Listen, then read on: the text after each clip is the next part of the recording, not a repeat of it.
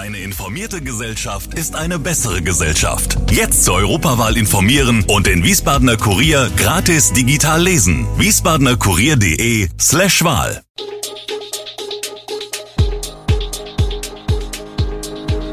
Gude, unser morgendliches News Update. Das Wichtigste aus Wiesbaden für Sie im Überblick.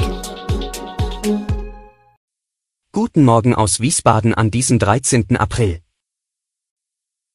Das neue Jürgen Grabowski Sportfeld in Biebrich, weitere Erkenntnisse zum tödlichen Bootsbrand im Schiersteiner Hafen und ein FDP-Kandidat für die anstehende Magistratswahl. Das und mehr gibt es heute für Sie im Podcast. In Gedenken an den im März 2022 verstorbenen Fußballer Jürgen Grabowski hat der FV Biebrich 02 seine Sportanlage umbenannt. Mit dem Namen Jürgen Grabowski Sportfeld will sein Heimatverein dem ehemaligen Eintracht-Spieler und Weltmeister von 1974 ein Denkmal schaffen. Er sei sportlich sowie menschlich ein außergewöhnlicher Spieler gewesen. Zur Einweihung fanden unter anderem die Ehefrau des verstorbenen Helga Grabowski sowie Bundesliga-Rekordspieler Charlie Körbel bewegende Worte. Am 28. April ist in diesem Rahmen zudem ein Spiel der Traditionsmannschaft der Frankfurter Eintracht gegen eine Biebricher Auswahl geplant. Dazu haben sich bereits einige große Namen auf und außerhalb des Platzes angekündigt. 2000 Eintrittskarten sind gedruckt. Ein Brand auf seinem Boot hat seiner sieben Jahre alten Tochter das Leben gekostet. Der 40-Jährige steht wegen fahrlässiger Tötung und schwerer Brandstiftung vor Gericht. Und auch am zweiten Verhandlungstag bleiben viele Fragen offen, da sich die Zeugenaussagen zum Teil widersprechen. Was aber alle sagen, er hat sein Kind geliebt und das Kind ihn. Das konnte man sehen, erklärt eine Zeugin. Einer anderen Zeugin ist besonders ein Tag in Erinnerung, als der Mann nicht mehr Herr seiner Sinne gewesen sein soll. Er konnte nicht mehr sitzen oder stehen, ist einfach umgekippt, so die Frau vor Gericht. Auch wenn der Vater ihr negativ aufgefallen ist, so war für diese Zeugin doch auch offensichtlich, das Mädchen hat die Insel und das Wasser geliebt. Seit er Anfang 20 war, habe der Angeklagte regelmäßig Drogen konsumiert. Am Abend vor dem Brand habe er Amphetamin genommen.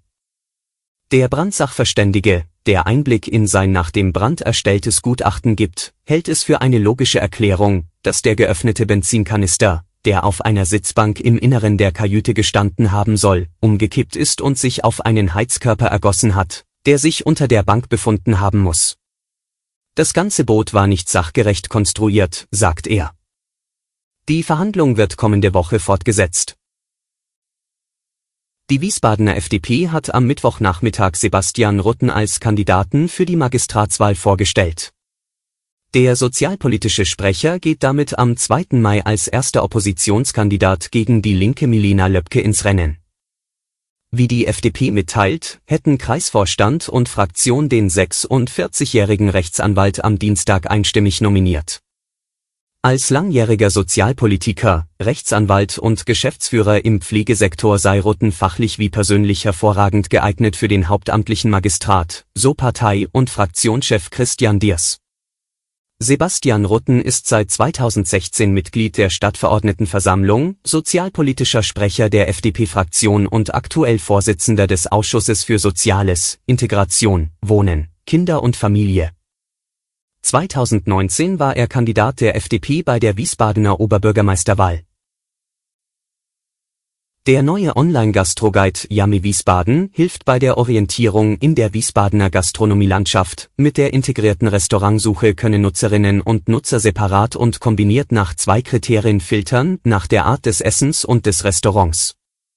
Durch die Integration von Google Maps und der Kontaktdaten der Restaurants ist sofort ersichtlich, wo sich das Restaurant befindet.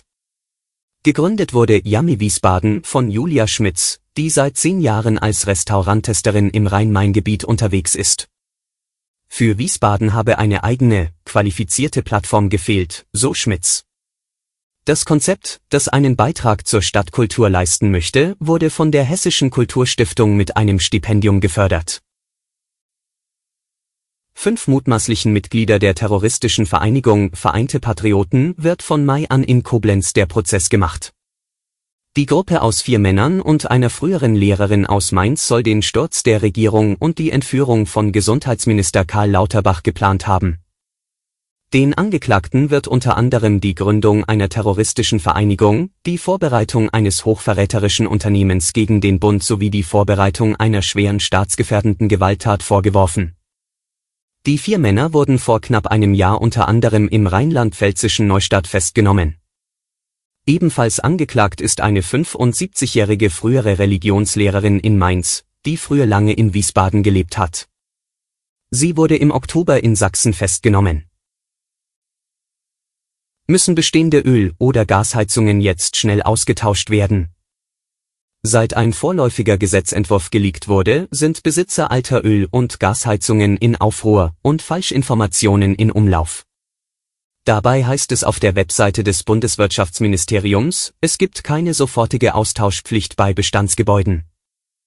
Wenn eine bestehende Heizung ordnungsgemäß funktioniert, kann diese weiterhin genutzt werden. Auch Reparaturen sind weiter möglich. Ist eine Heizung nur defekt und kann repariert werden, darf sie weiterhin betrieben werden.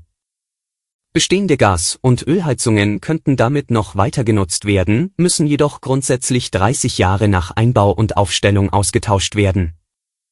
Diese 30-Jahres-Regel galt auch bislang schon. Die 30-Jahres-Vorgabe stammt nicht von Bundeswirtschaftsminister Habeck, sondern findet sich bereits im aktuellen, von der Großen Koalition unter Kanzlerin Angela Merkel zuletzt geänderten Gebäudeenergiegesetz. Alle Infos zu diesen Themen und noch viel mehr finden Sie stets aktuell auf wiesbadener-kurier.de.